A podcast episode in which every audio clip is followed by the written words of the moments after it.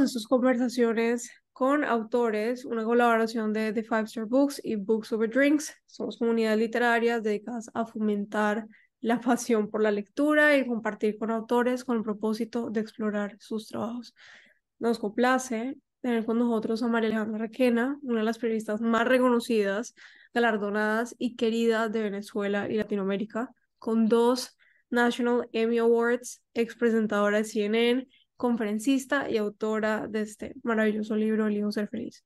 Un libro que nos presenta un testimonio de esperanza y resiliencia a través de la historia de vida de alguien que afrontó la dolorosa pérdida de un ser querido y que en medio de ese dolor decidió renacer y reencontrarse consigo misma para luego darle paso nuevamente al amor. Una obra que inspira, que nos llena y que nos enseña que hay una luz de esperanza al final de la pérdida. Bueno, María Alejandra, bienvenida al programa. Es un placer tenerte con nosotros.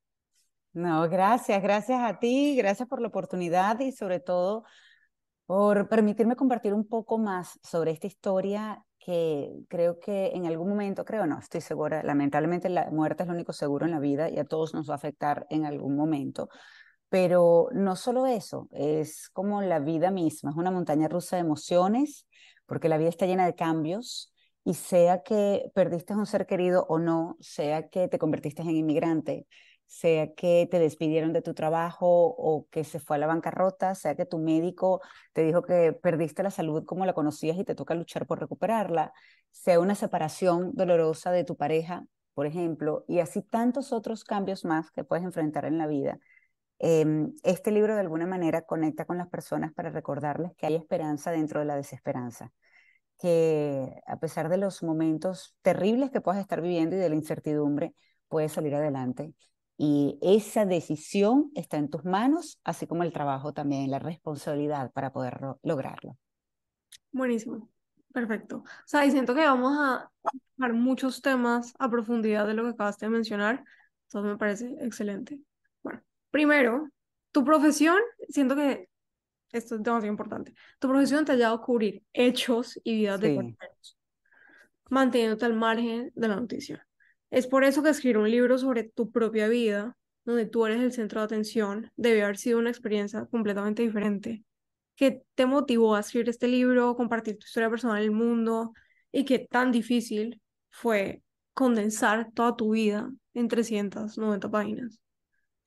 Dios, sabes que yo me he reinventado tantas veces he ido, eh, estuve, comencé en la televisión, eh, comencé hace muchos años, hice algo de modelaje, eh, luego comencé en la televisión, parece mentira gracias al inglés, porque lo único que sabía era que quería estudiar inglés, y mm, comencé en un canal latinoamericano, pero donde necesitaba el idioma para poder comunicarme con otras personas también, por ejemplo, en Brasil o cuando viajábamos inclusive a Estados Unidos y otros lugares hice mucha parte de entretenimiento o muchos años de entretenimiento en mi carrera profesional y luego fui al periodismo, que fue algo completamente distinto, donde eso informaba de hechos, entrevistaba a presidentes, expresidentes, cancilleres, figuras importantísimas de la política, de la economía, no solamente latinoamericana o de Estados Unidos, inclusive de Europa, porque el programa que estuve haciendo por los últimos años, estuve 10 años en CNN en español y los últimos cinco fueron en uno que se llamaba Panorama Mundial entonces hablaba mucho también de lo que pasaba del otro lado del mundo, solamente Europa estaba, cuando te digo, hablamos también del Medio Oriente, de los conflictos, era algo que me apasionaba porque era todo un reto. Y luego viene este cambio de vida otra vez, eh, esta reinvención, y parte a través, sí, de una pérdida de, de quien fue mi pareja, mi compañero de vida por 26 años, padre de mis hijos y fallece repentinamente. Eh, yo todavía trabajaba en CNN en español y así seguí, eh, pues por muchos años más después de que él falleció. Pero en una eh, de esas búsquedas por tratar de estar mejor, porque es un dolor cuando pierdes un ser querido, es un dolor que sientes que te va a romper por completo por dentro. Y entre las tantas cosas que intenté en mi búsqueda de sanar, porque no quería seguir viviendo desde el dolor y desde la tristeza todos los días de mi vida, una muy amiga, eh, ella es psicólogo, es la jefe del departamento de psicología del Miami Children's Hospital. En algún momento me dice, ella nunca me trató ni trató a mis hijos, pero era amiga, y me dice, María, le escribe. A lo mejor eso te puede ayudar un poco a sacar tanto que tienes todavía dentro. Y comencé a escribir. Y de alguna manera, aunque fue muy duro y muy difícil en un principio, nunca con la intención de hacerlo un libro, era sencillamente como una manera terapéutica, em, me di cuenta que, que iba mejorando, que iba poquito a poco en ese proceso de sanar, daba quizás un paso para adelante, diez para atrás, y así iba y volvía otra vez a agarrar, encontrar esa fuerza para seguir adelante. Con el tiempo y las personas al verme se empezaron a dar cuenta que, que había un cambio. Y me preguntaban mucho, ¿qué hiciste? ¿Cómo lo hiciste? ¿Cómo estás recuperando el brillo en la mirada? ¿Cómo eh, pareciera que tu sonrisa inclusive cambió? Y sí, porque estaba poco a poco sanando, estaba poquito a poco consiguiendo esa paz que había perdido por mucho tiempo y es cuando decido en algún momento y con eh, algo que dijo mi hijo, bueno, algo que pasó en realidad con la muerte del padre de un muy amigo de él también, y llega a la casa pues consternado, triste, y no entendía, me dice, ¿por qué pasa esto tan cercano a nosotros? Y tan poco tiempo que pasa lo de Pa, había pasado año y tanto después de la muerte de, su papá. Y le dije, no sé, claro, el amigo estaba yendo para la casa para hablar con, con Andrés, le dije, no sé, ¿será que de alguna manera nosotros tenemos que ayudar a otros? que sepan que no están solos y que muchos hemos pasado por esto. Y ese fue el momento donde dije, quizás yo tengo que transformar lo que yo he escrito en un libro que pueda ayudar a otros, porque recuerdo que cuando falleció Ismael, a mí me regalaron unos libros que ayudaron a otras personas y, pues se tomaron el tiempo de no solamente comprarlo, sino llevármelo. Decir, mira, no sé si te va a ayudar, pero quizás a, a mi hermana le ayudó o a mí me ayudó. Entonces dije, bueno, esto puede ayudar a otras personas, así que vamos a transformarlo en un libro. Y cuando comienzo a escribir para hacer este libro, me doy cuenta ahí en ese momento de reflexión que había pasado por muchas cosas, inclusive por los miedos. En algún momento estuve operada de la columna hace 30 años, tenía, recién había cumplido los 18 años. Entonces los miedos no podía caminar en aquel momento cuando me operan casi de emergencia. Eh, pasaron muchas cosas en mi vida, el cierre del principal canal de televisión en de Venezuela, donde yo trabajé por 12 años. Y yo, a, a, medida que iba escribiendo este libro, me di cuenta que yo había pasado por muchos tipos de duelo. No sabía que era un duelo lo que yo estaba viviendo en aquel momento. Cuando me fui de mi país, eh, eh, lo que dolió irme de mi país y el comenzar de cero en un país completamente distinto, me di cuenta que era ese proceso que ahora conozco del duelo y del que hablo en mi conferencia también, sobre cómo enfrentar los cambios y lo que te pasa en un principio que es esa negación, es el shock quizás, la rabia, la molestia porque te está pasando algo eh, que quizás tú no controlas o si lo controlas, es una decisión que tienes que tomar para estar mejor quizás. Entonces, hay un proceso que me di cuenta, viví a lo largo de estos años, pero eh, cuando revisé todo y me vi aquí adentro también, sobre todo, me di cuenta que había sido lo largo de muchos años que he pasado por mucho y por eso elijo ser feliz conecta, el libro conecta con personas que han pasado por un duelo de la pérdida de un ser querido, pero han pasado también por otros tipos de duelo. Y, y eso es lo bonito cuando me escriben, cuando me dicen, mire, las historias que me cuentan, yo no, no te puedo explicar cómo me llenan el corazón, cómo me dicen, eh, tú encontraste la fuerza, eh, yo sé que la tengo dentro de mí también y puedo salir adelante, me voy a obligar, yo hablo mucho de obligarse a hacer las cosas a pesar de que uno no quiera, pero si sabes que eso te puede ayudar a estar mejor, hay que obligarse, hay que buscar la manera. Y eso es lo bonito del hijo ser feliz, es que aplica realmente a la vida. Me parece demasiado, demasiado hermoso. Conecto mucho Gracias. con él o sea, siento que las personas como tal tienen la capacidad de conectarse con los libros dependiendo de las circunstancias que han vivido. O sea, es impresionante porque por más de que uno no acepte que es un duelo por el simple hecho de leer en tu libro algo similar a lo de uno, uno uh -huh. dice, que yo tenga esto. Exactamente. Total. Eso es lo que ha pasado. Han reflexionado muchísimo. Eh, mira, te puedo decir, entre las historias de las personas que me han escrito, sin dar mucho detalle, por supuesto, porque les agradezco un montón la confianza también, pero hay eh, hijas que le han regalado a, a su madre mi libro porque me escucharon quizás en un podcast y entendieron eh, de esos procesos de cambio y de esos duelos y esta hija es porque se lleva muy mal con la mamá, están pasando por un periodo difícil porque la mamá, por ejemplo, no acepta que ella sea homosexual. Me han escrito personas que han sido abusadas físicamente desde muy pequeñas. Hay personas que han sido abusadas sexualmente. Hay personas eh, que han pasado por duelos, por ejemplo, han perdido un hijo. que es terrible. Digo que ese es el, el, dolor, ese, ese duelo tiene que ser casi mortal. Que han perdido mamá, papá, abuelas, tíos, hermanos, eh, aquellos que, por ejemplo, conectan porque los despiden de su trabajo y no saben cómo reiniciar, cómo comenzar, por más que buscan trabajo y se desesperan. Me han escrito tan, de, mira, desde eh, personas con tantas, eh, tantas historias eh, de problemas personales, de problemas con los hijos, con drogas, por ejemplo, que yo digo, increíble cómo de alguna manera, y, y, tú no sabes cómo me llena eso, el, no solo el corazón, el alma, de verdad, saber que el hijo ser feliz de alguna manera está haciendo esa ventanita, está haciendo ese rayito de luz que los hace reflexionar y dice, bueno, quizás si me enfoco desde este punto de vista ante esto, que no estoy de acuerdo con lo que me pasó, y, y siento, sí, soy la víctima en el momento, pero depende de mí si me quedo en la victimización, en la queja, o si decido hacer algo para no seguir viviendo desde ese dolor, desde esa tristeza, desde esa queja, y puedo asumir las responsabilidades de mi vida la responsabilidad de mi vida y tomar acción y obligarme e ir haciendo cambios en mí que pueden ayudarme a tener una mejor vida. Bueno, vos lo has dicho mejor que mucha gente. Eh, y quiero preguntarte algo de ese tema. El libro, sí, o sea, siento que es muy general, habla de muchos tipos de duelos eh, y nos muestra situaciones que desafortunadamente no podemos hacer nada para cambiarlas lo que nos tocó y punto, literal.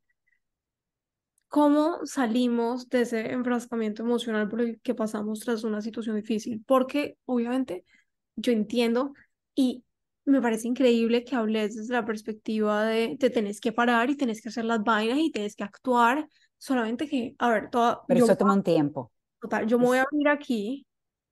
Mi hermano murió hace un mes.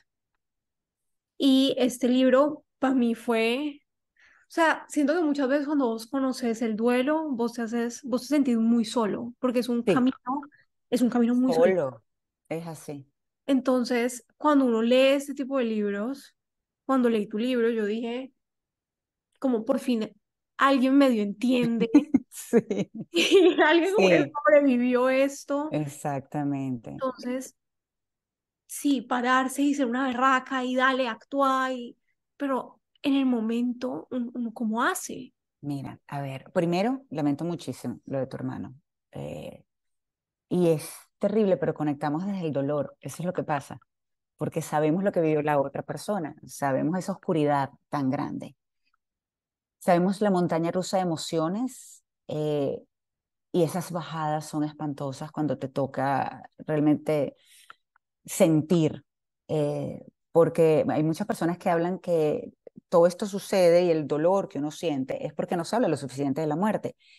Sí puede ser, pero yo no estoy 100% de acuerdo. Cuando una persona se va, así hablemos muchísimo de la muerte, te hace falta ese abrazo, te hace falta hablar con él, te hace falta su respuesta, porque tú puedes hablar, yo lo hice por mucho tiempo, yo mandaba hasta mensajes de, de texto.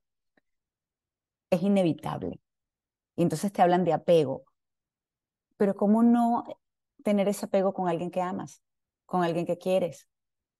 Em, es muy duro al principio y me han escrito personas que, que quizás que tienen, por ejemplo, dos meses que murió un, ser querido, eh, un poco más, hay unos que menos y me dicen, ¿hasta cuándo voy a sentir yo este dolor? Uno, hay que ser muy compasivo con uno, contigo. Tienes que ser compasivo, tienes que ser paciente, porque no se quita ese dolor no se va a quitar nunca. Lo que va a pasar con el tiempo y dependiendo del trabajo que hagas es aprender a vivir con ese dolor y vas a crecer alrededor del dolor para poder hacer otras cosas. Hay personas que de alguna manera honran a quien falleció, haciendo, por ejemplo, que eso es parte de la resiliencia y del crecimiento postraumático. Un libro eh, una fundación comienzan a trabajar en otras cosas que no solamente lo llenan como personas, sino que también creen que de alguna manera están rindiendo honor a esa persona que se fue. Uno comienza poco a poco y no es fácil a recordar a esta persona no solamente desde las lágrimas, sino que se empieza a mezclar por momentos con sonrisas al recordar los momentos bonitos. Eh, mi hija escribió algo al poco tiempo que falleció su papá ella lo perdió con tan solo 12 años y vivió un momento muy traumático con él igual que mi hijo, porque además mamá no estaba, yo estaba de viaje cuando todo esto pasó. Y mi hija escribió algo muy lindo que decía, pasé 12 años contigo, pasé poco tiempo contigo, pero 12 años es mejor que nada. Entonces, cuando tú empiezas a ver el valor de haber conocido a esa persona, de haber compartido con lo bueno y con lo malo, va, va poniendo una gotita más en ese proceso de sanar, va, eh, va, logra que te vayas dando cuenta poco a poco que hay personas que nunca conocieron y que todavía están en la búsqueda del amor. Y yo, por ejemplo, lo conocí por 26 años de mi vida y fue muy bonito, con sus ups and downs. Eso no quiere decir que yo no le quisiera quitar la cabeza muchas veces y él a mí. Es normal. y con los hermanos pasa lo mismo, y con los papás pasa lo mismo, es normal, pero comienzas a darte cuenta que hubo momentos muy bonitos que valieron la pena. Y yo una vez hablando con mis hijos lo pregunté, hubiésemos preferido no pasar por este dolor, no tenerlo nunca en nuestras vidas, no haber pasado por este dolor, pero eso representaría haber dejado de vivir muchas cosas bonitas también. Y la respuesta de ellos era, no, prefiero haberlo tenido en mi vida, prefiero haberlo conocido, prefiero eh, lamentablemente haber pasado por ese dolor con tal de haber estado con esa persona. ¿Qué tiene que pasar? Tienes que tener mucha paciencia y entender, yo lo llamaba que era un maratón con obstáculos. El tratar de pasar un día, nada más, un día era un maratón con obstáculos. Por eso yo no hablaba de un día a la vez, sino de un minuto a la vez, porque el dolor es muy grande. La fuerza se vuelve escurridiza entre tanto dolor y hay que hacer todo lo posible por buscarla, por encontrar ese poquitito de fuerza que tienes y aferrarte a él para pararte de la cama, para darte una ducha, para comer, porque sabes que necesitas las fuerzas. Y yo recuerdo que yo me, yo sabía y mis hijos me lo decían también, Pa te quiere feliz, porque cuando tú quieres a alguien, lo quieres feliz. Esa es la realidad. Yo estoy segura que Ismael, desde donde esté, no me quiere ver llorando tirada en una cama quiere ver que pueda salir adelante, porque me quiere feliz, porque en vida me quería feliz. Entonces, eso trataba de recordármelo y yo decía, de la misma manera me contestaba, decía, ya va, ya va, todavía no puedo, espérate un momento, dame mi tiempo, voy poco a poco, porque es eso, hay días que son terribles, que son muy, muy malos, y otros que son un poquito más llevaderos. Entonces, es un proceso donde te tienes que obligar a muchas cosas que no quieres, yo había momentos donde no quería compartir con la familia, quería quedarme tirada en la cama llorando. Eh, y me obligaba y decía, no, déjame ir. Eh, no quería, pero me obligaba. Y una vez que estaba allí, ¿sabes qué pasaba? Que a veces escuchaba a mis hijos riendo, jugando con sus primos. Y eso era como un bálsamo para el corazón. Eso me hacía, sin que yo quisiera, sin que fuese intencional, me hacía gozar una sonrisa porque la realidad, y lo hablé con una amiga que, perdió a, su esposo un tiempo después, el papá de este amigo de Andrés, uno se convierte en una actriz y un actor increíble para tratar de estar fuerte y verse fuerte para los demás cuando por dentro estás completamente roto. Sí. Es así. Entonces toca eh, trabajar mucho en uno. Yo comencé también inclusive en un punto a, cuando estaba buscando ya no solo el, no el por qué, sino el para qué, ¿será que yo tengo que cambiar algo de mí? ¿Será que hay, algo que puedo hacer un cambio en mí realmente para estar mejor? Y comencé a trabajar en eso. Me di cuenta que había cosas que podía cambiar de mí para ser una, mi mejor versión. No es fácil y créeme que todavía tengo destellos que salen de una conducta aprendida de muchísimos años, Dios mío, cómo reaccionaba yo a ciertas cosas. Pero cuando me doy cuenta cuando lo concientizo, trato de otra vez eh, manejarlo y no quiere decir que me reprima, es tratar de buscar que esa personalidad, esas reacciones mías vayan acorde con lo que yo quiero. Y es mi mejor versión, es estar más tranquila, es estar más feliz. Y cuando te digo que ese dolor no se va, es como tal cual, igual pasa de la misma manera, es como jamás lo vas a olvidar porque tú no olvidas a quien amaste tanto. No importa que vuelvas a sonreír, no importa que vuelvas a sentirte feliz, porque además hasta el sentirse feliz uno se siente como culpable. El querer ser feliz otra vez te puede sentir como culpable porque yo y él no está. Pero la realidad es que cuando te das cuenta y concientizas objetivamente, no es tu decisión lo que pasó, no fue tu decisión lo que pasó. Uno se puede sentir culpable de las acciones que haya tomado, para hacer algo que le hiciera daño no solamente a ti, sino a otras personas. En este caso no fue tu decisión. Entonces, es un proceso que toca poco a poco ir entendiendo, siendo compasivo contigo, siendo paciente, pero sobre todo obligándote a mucho. No hay forma correcta de vivir el duelo, no la hay. Nosotros acá fuimos tres que perdimos a la misma persona y los tres reaccionamos de una forma diferente. No hay tiempo para ello tampoco. Hay personas que pueden pasar toda su vida en duelo y las entiendo porque es muy difícil hacer el trabajo, porque el dolor paraliza, porque la culpa paraliza, porque el entender y aceptar sobre todo tu presente que no quieres, porque tú quieres a la persona que ya no está, la quieres aquí en tu presente todavía. Entonces, eso te cuesta mucho, el aceptar tu presente para poder vivir mejor tu presente y aspirar a un mejor futuro, cuesta mucho. Y ahí es donde entra eso que yo hablo tanto ahí, que es obligarse, y es parte de lo que hablo en la conferencia sobre los cambios, el aceptar tu presente así no te guste, así no estés de acuerdo, pero es lo que te toca vivir y tienes que enfrentarlo de esa manera. De acuerdo. Eh, me parece muy interesante todo lo que tú llamas como reinventarse y siento que eso es algo, sabes, como muy, muy nuevo. Totalmente. Mis papás, reinventarse, ¿qué es eso? O sea, uno como así que se reinventa, uno como así que cambia. ¿Cuál y, es? y no hay edad para eso, déjame decirte, porque yo no pensaba que a los 48 años yo me iba a estar reinventando profesionalmente. Por ejemplo. O sea, son cosas que uno dice, que uno desde chiquito uno, uno veía como el que era, era y seguía siendo hasta... Ya. Sí. Entonces, para vos, ¿cuál es el catalizador de esos procesos de transformación? ¿Y consideras que es importante reinventarse?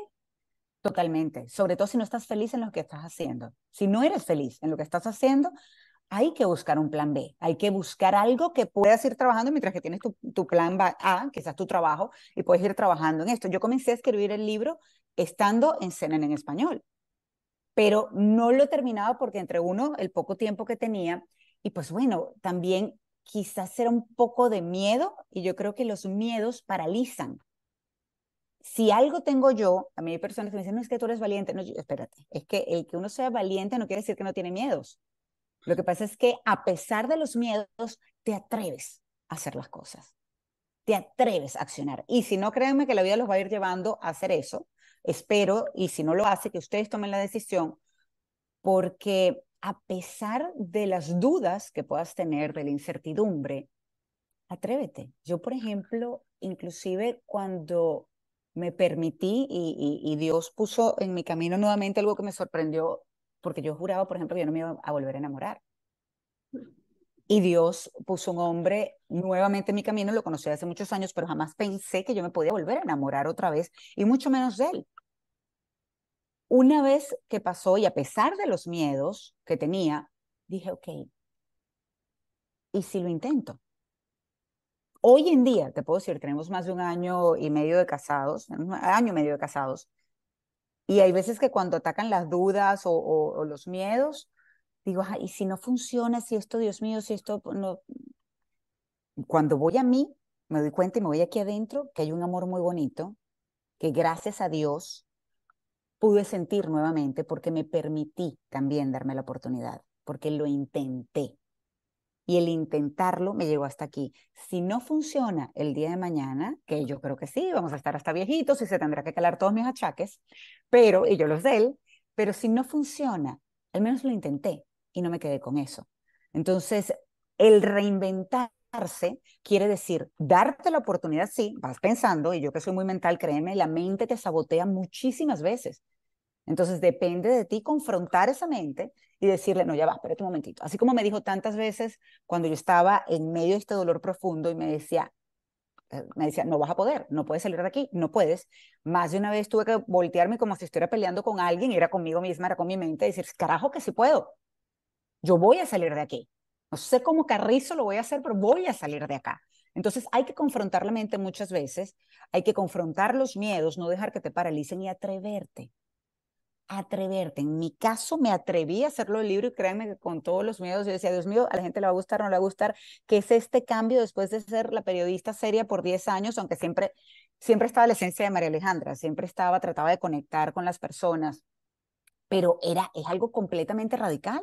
Eh, mi cambio, eh, esto que yo hice y ahora es la conferencia y ahora es el podcast que también ya he grabado y voy a lanzar próximamente y son muchas cosas eh, pero que saben que, como yo digo, eh, estoy cansada pero feliz, porque estoy haciendo algo que me gusta, que me llena y que sé además que puedo ayudar a muchas personas. Yo pregunto algo en mi podcast y es parte de la conferencia también.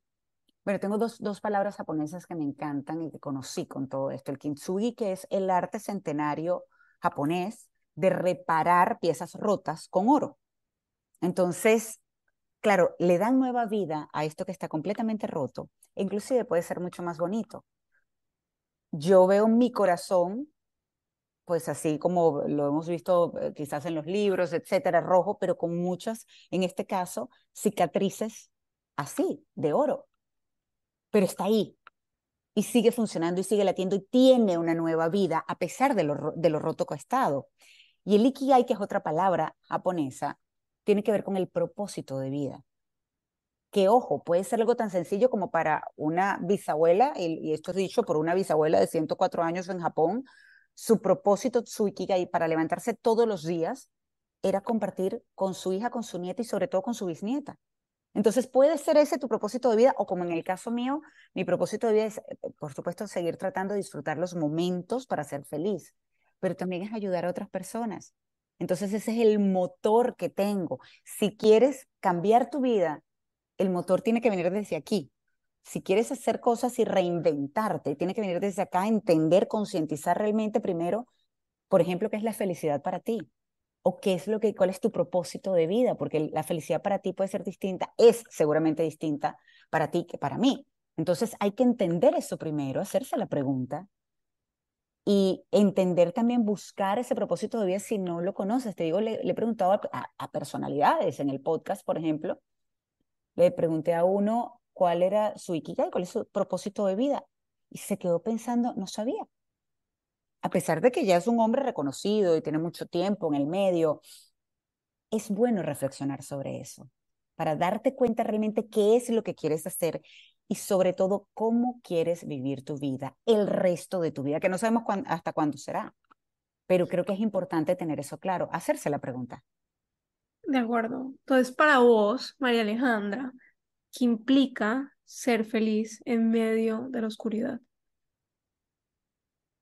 Es disfrutar los momentos al máximo, es concientizarlos, es esa paz, esa tranquilidad que siento, es esa sonrisa desde el corazón que puede venir, y cuando hablo de los momentos, puede venir desde compartir con mi esposo, con mis hijos, con pues, el perrito de la casa, el darme cuenta en una reunión familiar lo bonito que es estar allí, disfrutando ese momento, la bendición, el privilegio de tenerlos allí, de poder estar yo presente conscientemente realmente y no en el teléfono no haciendo 500 cosas, sino darte cuenta de ese momento, un amanecer. Yo la primera vez que vi un amanecer después de tanta oscuridad, se me salían las lágrimas entre muchísimo dolor, pero también me, maravilló los colores que veía en el cielo. Que, que día a día tengamos la oportunidad no solamente de ver un amanecer, sino un atardecer, de tener es la posibilidad de agradecer eso. Yo digo que el agradecimiento es uno de los caminos a la felicidad, porque cuando tú agradeces te das cuenta de lo que tienes Em, y eso llena, te va llenando poquito a poco. Entonces, definitivamente esos momentos, cuando yo leo mensajes de las personas eh, a través de las redes sociales, de mensajes directos o en persona, y me dan un abrazo como si me conocieran, pero además el impacto que ha tenido mi libro, que han tenido mis palabras en estas personas y cómo se abren y me cuentan cosas y, se, y de verdad se me aguan los ojos, muchas veces se me salen las lágrimas, esos son momentos que me llenan.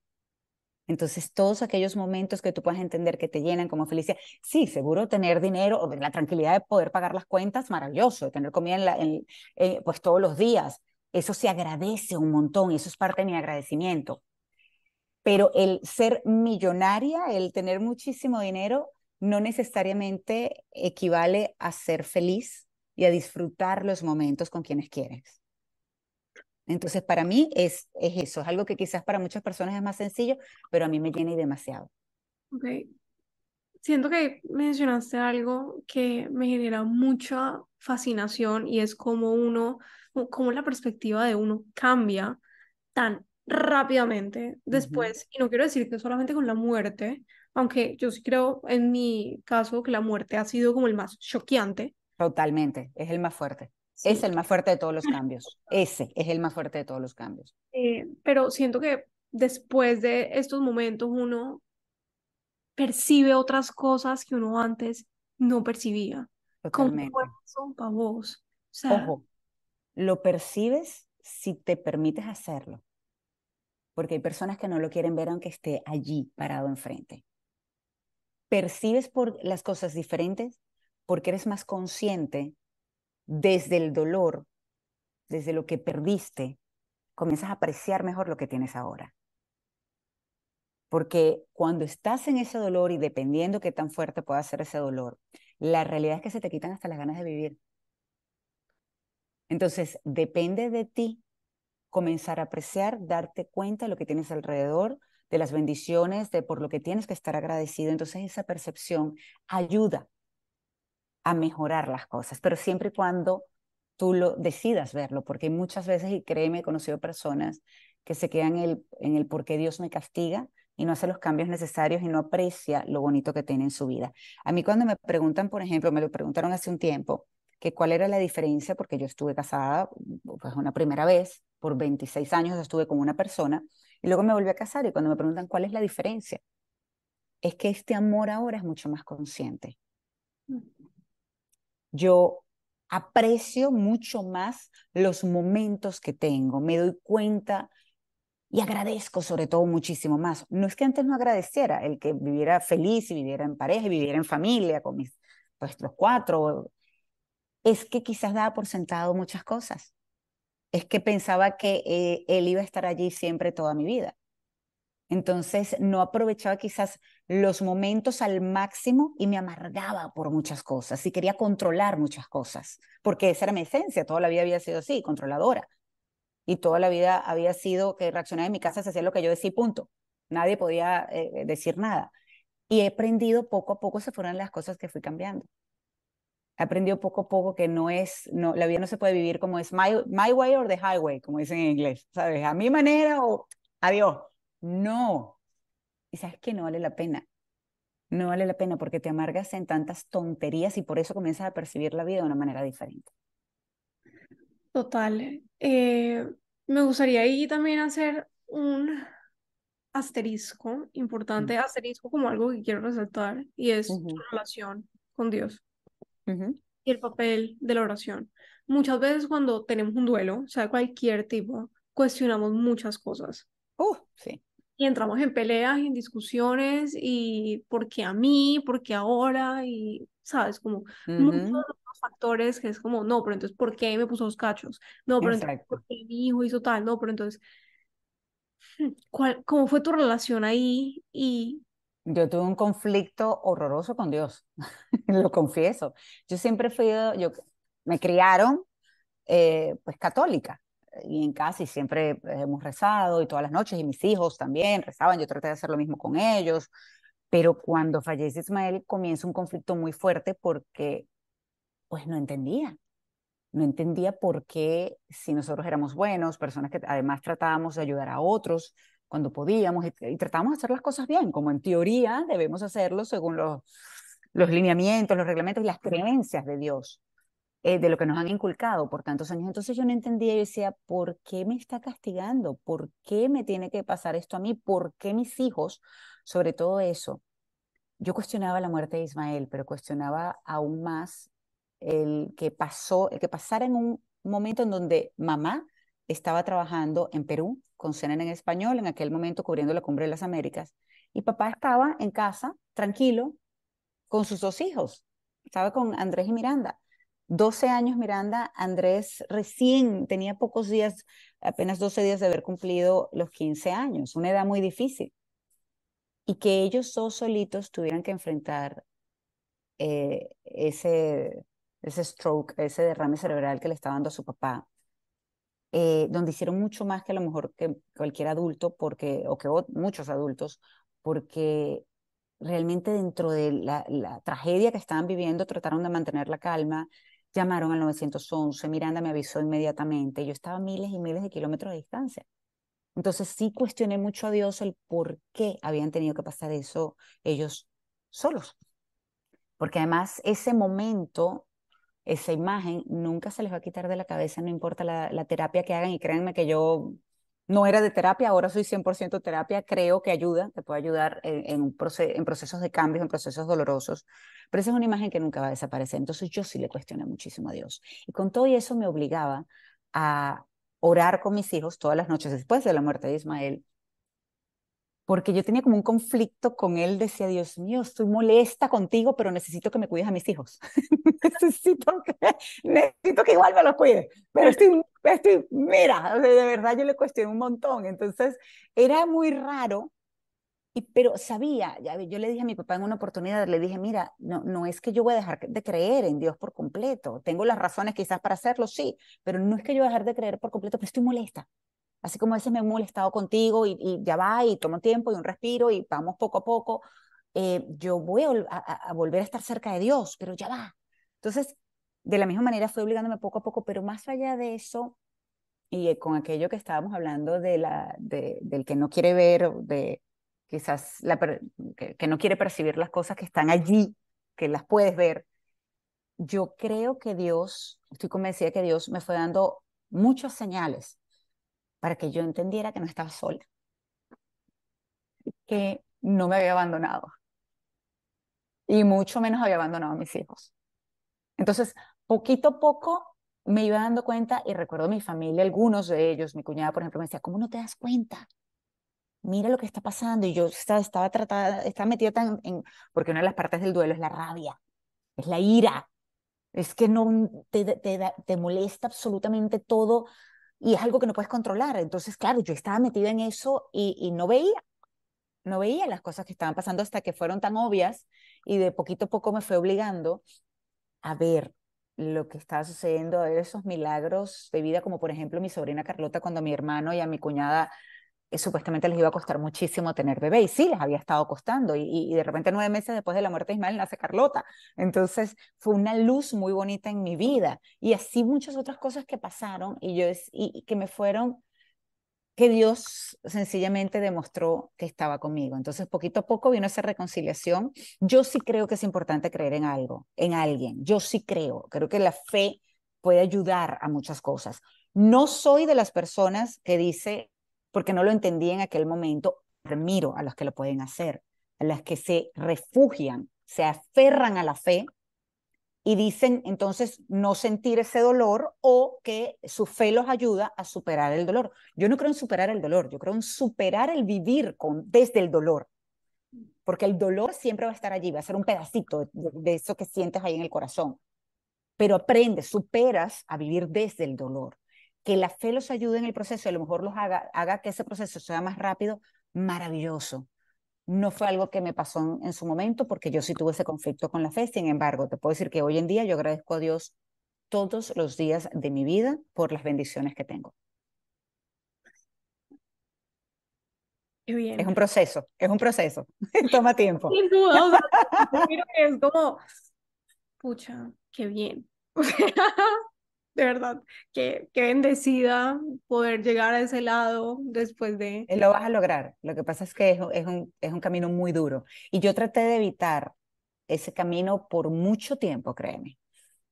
Eh, iba como en automático, como, como un robot, eh, trabajando, haciendo 500 cosas. Mucha gente me decía, gente que me quería, me decía, bájale, bájale 5, bájale 10, bájale 20, no puedes seguir así. Yo seguía porque era más fácil eso que sentir, que permitirme sentir hasta que me di cuenta que la única forma de sanar, que era eso que tanto quería, era atravesar el dolor, no hay atajos. Yo traté todos los atajos posibles y no, no, no se puede. Lamentablemente la única manera es conectar con ese dolor de la manera más cruda, atravesar ese dolor para medianamente, y si ojalá, si crees en Dios, Dios mediante, si crees en el universo, pues ojalá que esa energía ayude, que la suerte ayude y que puedas realmente comenzar a sanar.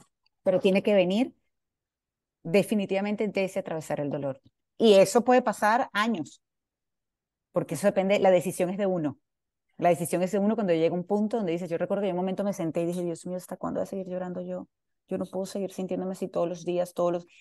Y, y eso solamente dependía de mí, de atreverme a atravesar ese dolor para atreverme a intentar ser feliz otra vez, conseguir esa paz, esa tranquilidad que tanto, que tanto anhelaba. Por eso la dedicatoria de mi libro va más allá de la, de la muerte de un ser querido, pero uno se siente así, va a todas esas personas, por ejemplo, una señora que, que en, la feria del libro de Bogotá se acercó y me dijo, quiero que me firmes aquí para mi hija, pero en la dedicatoria. Y es porque la hija sufre depresión. Entonces, en teoría la hija no ha pasado por la muerte de alguien cercano, o al menos eso fue lo que ella me dijo, pero la hija está eh, sumergida en una profunda oscuridad en una tristeza terrible, en una depresión. Entonces, eh, eh, yo digo que cualquiera, sea por la razón que sea, que se haya sentido en esa oscuridad o que se sienta en esa oscuridad, pero que anhela esa luz, que anhela ser feliz, ojalá pueda entender leyendo estas páginas de mi libro eh, y poco a poco, porque eso toma tiempo, que sí es posible volver a ser feliz, a pesar de que, como me dijo mi hijo en algún momento, él no recordaba que había sido feliz en algún momento de su vida y se lo dije, lo que pasa es que el dolor nubla esos momentos de felicidad que sí has tenido, porque todos los hemos tenido, pero los nubla, es muy, muy fuerte poder superar esa oscuridad profunda, esa tristeza terrible, para darte cuenta que hay un poquitito de luz y tratar de seguirla. Ve, y Ok, de mano con lo que me acabas de decir, ¿cómo fue eso con tu familia? O sea, ¿qué papel jugaron ellos? Y porque siento que, como te digo, o sea, el duelo es aparte muy solitario también, hasta cierta manera es súper egoísta porque uno solamente ve y uno solamente siente. ¿Cómo te sientes tú? Sí. sí. Pues como, uy, sí me parece muy duro. También, bueno, vos teniendo una pérdida aparte de eso, tener que ser madre. Y aparte de eso, tener que en algún momento volver a tu trabajo y tener que cumplir, y es lo que yo digo, la vida sigue. Se puede morir el que sea, la vida sigue. Y eso es parte de la rabia que te da y de la ira. Eh, y esa, sí, esa rabia con la vida cuando tú dices, ¿por qué la vida sigue para todos los demás y, para mí no? Porque tú estás en esa tristeza, porque estás en esa oscuridad, en ese dolor metido. Eh, yo de alguna manera logré sacar fuerzas donde no tenía, me obligué a poner primero a Andrés y a Miranda, a mis hijos, antes que a mí. Yo estaba pasando por un proceso muy, muy duro. Pero sabes que en este caso, y, lo, y se lo he dicho a ellos varias veces, yo tuve la bendición que los tres buscamos apoyarnos de, de alguna manera. Em, pero es muy duro porque cada uno siente que su dolor, y es así, es único. Entonces te cuesta entender que el otro también está pasando por ese proceso, te cuesta entender inclusive cuando hay otros que reaccionan de una manera con la que tú no estás de acuerdo, porque pareciera que no lo quisieran o que se les haya olvidado. Resulta que no, cada quien está viviendo su propio duelo. El quedarse del dolor, por ejemplo, tengo una amiga que ella me preguntó que cómo había hecho yo para no hundirme en el dolor y estar allí por sus hijos, porque ella, el día que a su papá le dio un infarto, también perdió a su mamá, porque su mamá entró en una, en una depresión profunda, terrible, se encerró y ella, con tan solo 15 años, tuvo que hacerse cargo de muchas cosas, de todo, inclusive de su hermano y de su mamá, porque su mamá estaba, ella, ella así lo dice, yo perdí a mi papá y a mi mamá el mismo día, hasta años después que pude recuperar a mi mamá. Mm. Pero claro, ya el daño estaba hecho emocionalmente. ¿Cómo enfrentas esto cuando papá ya no está físicamente y mamá está ida? Es como que si no estuviera, no me puedo apoyar en ella, no puedo refugiarme en ella ni siquiera. Entonces, por eso digo que no hay forma correcta de vivir el duelo. Yo de alguna manera me obligué, y es que por eso es que esta palabra es tan, tan determinante, porque yo no quería. Yo quería hundirme en mi propio dolor, pero de alguna manera conscientemente decía, no, tengo que estar ahí por ellos. Ahora me toca a mí proveer. Antes éramos dos trabajando en esta casa, ahora es mamá sola. Ahora me toca estar allí por ellos. Ahora me toca ver cómo hago para apoyarlos en medio de mi propio dolor. Entonces sí puede ser que ahí entró el tema de mamá y el sacrificio que estaba haciendo para pensar en ellos. Pero eventualmente, sea el sacrificio que esté haciendo la persona por la otra o por los otros, la realidad es que eventualmente tienes que pasar tú por tu propio duelo. Porque si no, no vas a estar bien nunca en tu vida y te vas a acostumbrar a vivir desde el dolor y la tristeza y no vas a hacer ese proceso de sanar. Entonces tienes que en algún momento pensar en ti y en paralelo, por muy difícil que sea, hacer el trabajo. Total. Eh, ok. siento que es, es, muy completo y es muy complejo al mismo tiempo. Pero sí, fuerte. Es que sí, muy, muy fuerte. Y, es muy fuerte. Pero bueno, también siento que se sale adelante y uno se obliga, nada, uno se obliga. Punto. Hay muchas. Es así hay muchas cosas que valen la pena ser vividas que uno también, por el dolor, deja de verlas. Totalmente. También quiero, esa es, creo que es la penúltima pregunta, eh, y es hablar de tus otros duelos, porque este es un libro que hace una mención importante a, bueno, pasar por algo, pero salir adelante y enfrentarlo y vos a partir de ese dolor cogerlo todo y usarlo para la nueva María Alejandra. Y el tema de vos llegar a Estados Unidos, donde llegaste. Empezar de cero. sí. fue eso? Fue muy duro. Yo, yo recuerdo que yo acostaba a dormir a mis hijos y yo me sentaba a llorar en las noches porque yo sé ¿qué es esto? Y sola, porque yo estuve mucho tiempo sola. Mi esposo, mi primer esposo fue piloto, entonces él estaba viajando muchísimas veces, mucho, mucho tiempo, y de hecho cuando tomamos la decisión me vine con Andrés y Miranda, ellos tenían cuatro y, siete años, acababa de cumplir Andrés, em, y me, me, tocó enfrentar una nueva realidad. Y cuando hablamos de emigrar, para los que no lo han hecho eh, y piensan que es fácil, no lo es. Ojo, hay personas que se le da más rápido la adaptación y hay otras que no, porque quizás te quedas muy aferrado a lo que vivías de la manera como vivías. Pero son cosas tan tontas hasta ajá, eh, la línea de teléfono. ¿Con qué compañía lo hago? El, el seguro. Y, espérate, y lo del carro y cómo es, y cómo es esto con Estados Unidos, que lo del crédito. Es adaptarte y entender y aprender de una vida completamente distinta, de un país completamente distinto al que no está acostumbrado. Entonces, por eso yo en la conferencia hablo de los cambios. En el libro hablo también de esto, por supuesto, pero de los cambios que bien sea por una decisión que esta la tomé yo para buscar un mejor futuro para mis hijos, pero no deja de ser, no dejo de ser una decisión difícil, un cambio muy fuerte. Entonces, mientras que uno tenga la meta y el objetivo claro de qué es lo que quieres, en mi caso, yo quería darle un mejor futuro a ellos, yo quería crear una estabilidad, no sabía todavía muy bien cómo lo iba a hacer, pero tenía mi experiencia a lo largo de los años y sé que soy una persona responsable y trabajadora. Entonces, cuando uno conoce cuáles son, uno, por ejemplo, cuál es el talento que puedes tener, dos, qué es lo que te gustaría hacer, tres, con humildad, porque sobre todo eso, con humildad, entender que son cambios, procesos en tu vida y que tienes que aceptarlo y trabajarlo de esa manera, porque a donde te estás yendo a trabajar, a vivir, no te conoce nadie, esa es la realidad.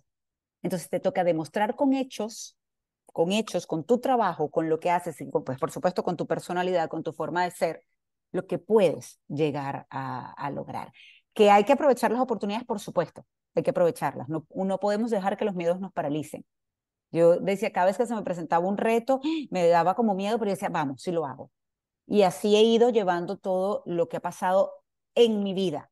Yo, por ejemplo, ahora estoy enfrentando algo, un proceso de salud que inesperado, como todas las cosas que han pasado en mi vida, casi todas.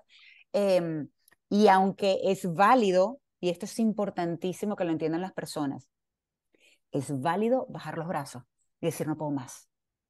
Es válido permitirte ser vulnerable. Es válido llorar caerte o si fue un golpe que te tumbó, pues estás, es verdad, estás allí, estás en el piso, estás en la lona. Pero ten la convicción, oblígate a pensar que vas a estar bien y que vas a poder salir de ahí. Si sientes que no puedes solo, pide ayuda. La familia es un apoyo fundamental y si no te llevas bien con tu familia, pues habrá un amigo, un amigo, alguien que no te dé pena pedir ayuda en el momento que lo necesites, pero sal de ese hueco, sal de donde estás, sal de donde te sientes. Llora, patalea, quéjate, todo lo que quieras, pero eso tiene que durar poco tiempo y de ahí vámonos para adelante.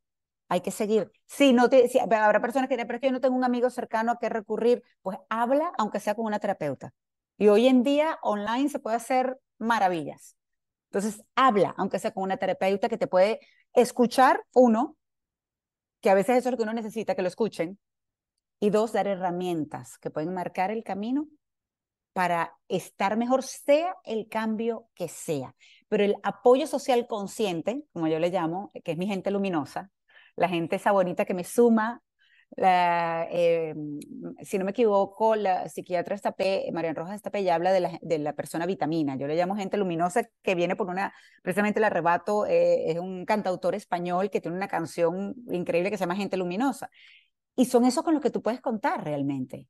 Entonces, apóyate en todos ellos. Yo en mis momentos, por ejemplo, cuando migré, cuando eh, cerraron Radio Caracas Televisión, cuando perdimos a, una bebé miembro de la familia a quien esperábamos con muchísimo eh, entusiasmo, emoción, amor, y, falleció, y era contemporánea además con Miranda, cuando han sido tantos procesos, inclusive engaños, cuando pasas por un desamor, es terrible. Entonces, permítete sentir, llora, patalea, siente rabia con el mundo, pero sal de allí. Y si no puedes sola, pide ayuda.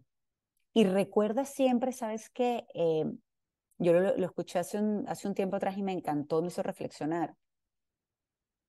Si hay dolor, es porque hubo amor. Es así. Entonces siempre va a valer la pena porque ese amor, si quieres vivir desde el amor, por supuesto, porque hay personas que tienen una excepción y se cierran a vivir desde el amor, a intentarlo nuevamente, por ejemplo, después de un divorcio, después de una separación, no se atreven, porque el miedo les paraliza, porque no quieren volver a sentir ese dolor. Y se entiende, porque sentir ese dolor es muy jodido. Así de sencillo. Muy.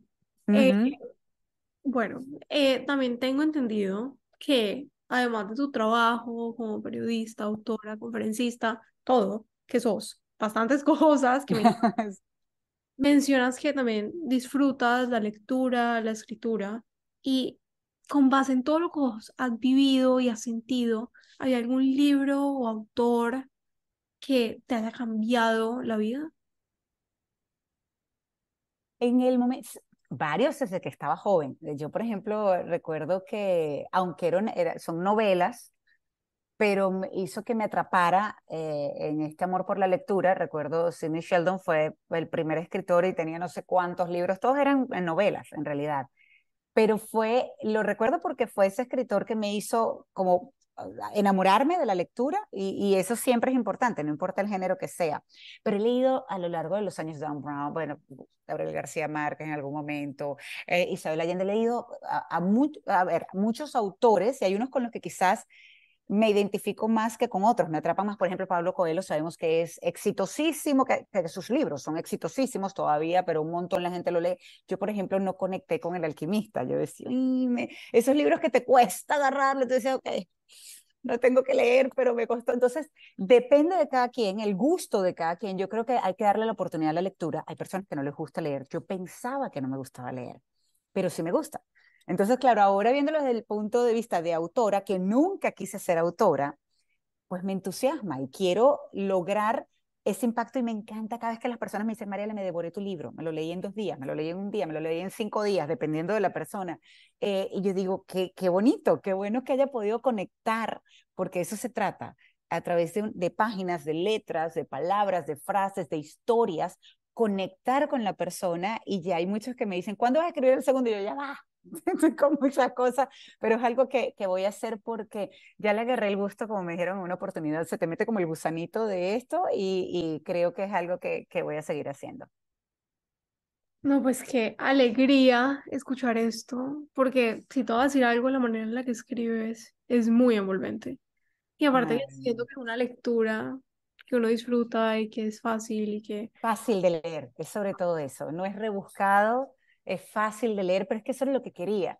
Eh, yo recuerdo que en un momento mi esposo me dice, Mari, antes de, lanzar el libro, me dice, Mari, ¿sabes qué? Eh, muchas personas van a, se van a sentir con derecho a opinar sobre tu, vida y lo que cuentas allí. Le dije, sí, pero es que el libro tiene que ser honesto, tiene que ser cercano, eh, si no, no conecta, sobre todo con las personas que han pasado por un dolor tan grande, se van a dar cuenta que es mentira si no cuento las cosas como son. Y ojo, confieso que hay muchas cosas del proceso del duelo que no pude contar porque son difíciles, fueron cosas que pasamos además eh, con Andrés, sobre todo, por eso Andrés, el capítulo de Andrés se llama Mi hijo, mi amado dolor de cabeza, o mi Miranda sensible. Hubo muchos momentos muy duros que pues llevan a reaccionar de formas que no entiendes, pero eh, va eh, impulsado por el dolor y que luego te arrepientes, o, bueno, por lo menos cosas que, con mi hijo, que me decía mamá, después me decía mamá, pero por este, disculpa, o por qué me regalas esto si ya yo, sabes, te he tratado de esta manera. Entonces hay cosas que me reservo, pero la realidad es que mi libro tenía que ser muy honesto para que las personas pudieran conectar realmente eh, y tenía que ser de fácil lectura. Yo no quería cosas rebuscadas. rebuscadas. De hecho, yo en, en, en pocos puntos del libro describo el ambiente, aunque yo sé que eso es parte de lo que uno debería hacer para que la gente se, se ubique mejor en el lugar, pero yo no quería perder tiempo en que, bueno, y se veía en el podcast mientras que estaba haciendo el destello de la luz que estaba en realidad este, apagada porque el bombillo se había quemado la noche anterior y, la, y esto entonces está un poco torcido, lo no, me di, no me percaté antes, mientras que tenía el cuadro al fondo que está un poco roto. Entonces yo entiendo, hay personas, hay autores que escriben así y es válido y, y ojo, hay personas exitosísimas así, pero yo no quería que se perdiera el cuento, la historia, la vida en detalles, sino en lo que en realidad importaba, que era lo que estaba pasando aquí y lo que estaba sucediendo con el resto de las personas, más que las cosas. No, qué increíble. Qué increíble. Felicitaciones. Gracias, muchas gracias.